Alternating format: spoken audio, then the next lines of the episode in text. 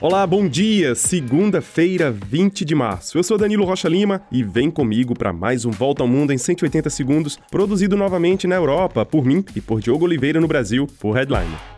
Vamos começar a semana falando da visita oficial de três dias de Xi Jinping, presidente da China, à Rússia de Vladimir Putin. Nos meios de comunicação russos, essa viagem é anunciada como histórica, mas essa é a 39 vez que os dois líderes se encontram. O fato é que as relações entre a China e a Rússia se aprofundaram desde o início da guerra e Pequim nunca chegou a condenar a invasão russa. Autoridades americanas afirmam que a China ainda considera fornecer armas à Rússia para ajudar Moscou na guerra contra a Ucrânia. Do lado dos russos, eles esperam que essa viagem seja marcada por anúncios que fortaleçam a união contra o Ocidente.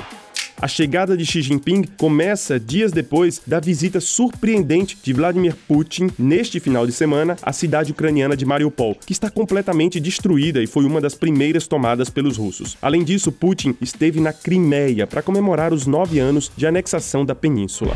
Vladimir Putin teve dias movimentados, já que o Tribunal Penal Internacional emitiu mandado de prisão contra ele por causa da deportação de milhares de crianças ucranianas para a Rússia.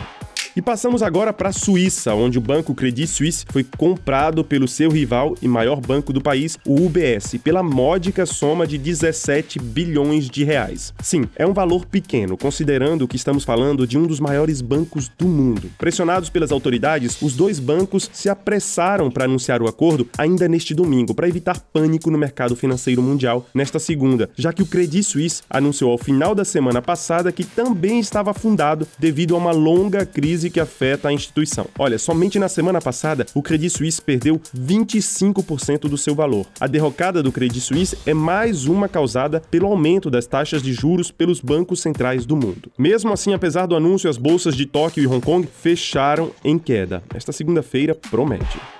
Nos Estados Unidos, Donald Trump diz que vai ser preso até esta terça e pediu que seus apoiadores protestem. Ele pode ser acusado pelo suposto pagamento para obter o silêncio de uma atriz pornô antes das eleições de 2016, vencidas por ele. Se confirmada a prisão, esse será mais um golpe duro nos interesses dele em voltar à Casa Branca no ano que vem.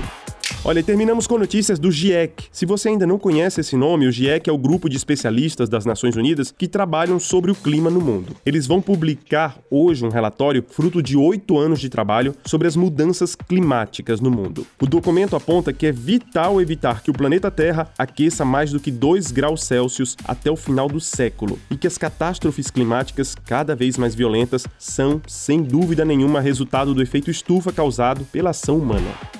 E é isso, nós ficamos por aqui. Compartilhe o nosso podcast nas suas redes sociais e confira nosso conteúdo em headline.com.br, que agora já apresenta canais dos nossos parceiros. Um grande abraço para você, um excelente dia e até mais.